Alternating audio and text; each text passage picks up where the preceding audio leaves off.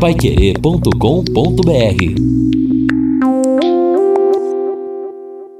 No Jornal da Manhã, Mercado Financeiro. Os consumidores esperam uma inflação de 4,9% para os próximos 12 meses. O índice foi divulgado pela Fundação Getúlio Vargas e recuou 0,8 ponto percentual em relação a outubro do ano passado. Segundo a FGV, o percentual ficou muito próximo ao registrado em julho de 2007, 4,8%. A pesquisa da Fundação Getúlio Vargas mostrou que 43,2% dos consumidores acreditam que a inflação nos próximos 12 meses ficará entre 2,75% e 4,25%.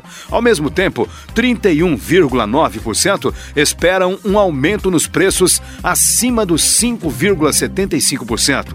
Quem tem renda familiar até R$ 2.100 acredita que a inflação será de 5 5,9% nos próximos 12 meses. Já os consumidores, na faixa acima de R$ 9.600, esperam 4%.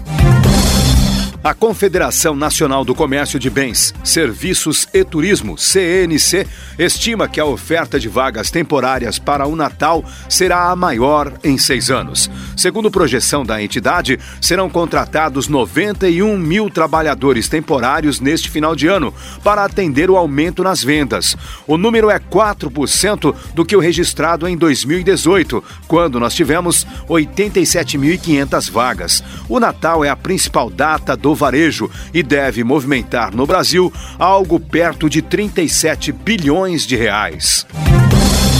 O valor dos impostos pagos pelos brasileiros chegou a 2 trilhões de reais ontem.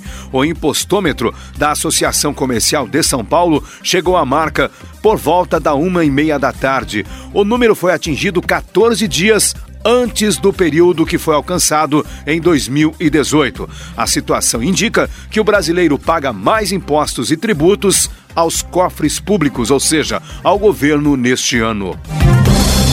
O número de empresas abertas em agosto de 2019 chegou a 284.143, 1% a mais que julho, de acordo com o indicador de nascimento de empresas da Serasa Experian. Segundo o indicador, de janeiro a agosto foram abertas 2 milhões e 100 mil empresas, 20,7% a mais que o mesmo período do ano passado. Os dados mostram ainda que nos oito primeiros meses deste ano, os microempreendedores individuais representaram 82% desse total.